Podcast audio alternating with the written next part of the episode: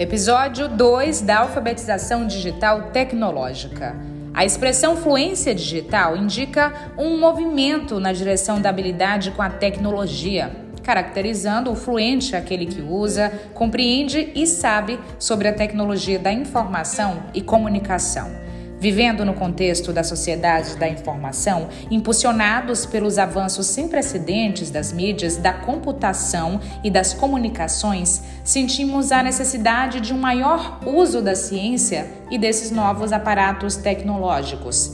Propostas de construção de projetos e desenvolvimento de sequências de ensino com o uso de podcasts envolvem professores e alunos protagonistas, criativos, fluentes, transpõem o ensino convencional, abre espaço na escola para uma pluralidade de discursos com desenvolvimento de consciência para efetuar transformações. Neste episódio do Pod Guia, vamos conceder uma posição importante ao modo de manifestação material dos discursos, à ferramenta suporte podcast e ao seu modo de difusão, propagação, a comunicação oral, possibilitando assim o desenvolvimento da alfabetização digital tecnológica.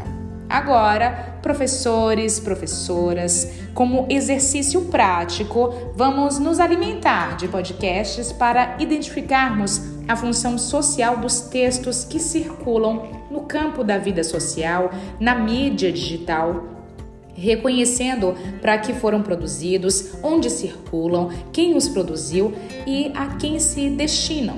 Como sugestão, ouça os seguintes podcasts no Spotify. 1. Um, podcast Coisa de Criança. 2. Podcast Criança Quer Saber. Para começar a desenvolver o projeto junto com um grupo de alunos, é preciso definirem que tipo de podcast vai ser produzido? Um podcast de divulgação científica para uso educacional? Que conteúdo de áudio vai ser utilizado? Quais temas serão abordados?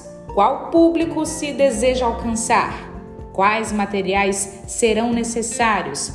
Como faremos as gravações dos áudios? Qual serviço de streaming utilizaremos? Definidas as primeiras características do projeto de programa em podcast com seus alunos, professores, professoras, vamos aos próximos passos conferindo os episódios seguintes.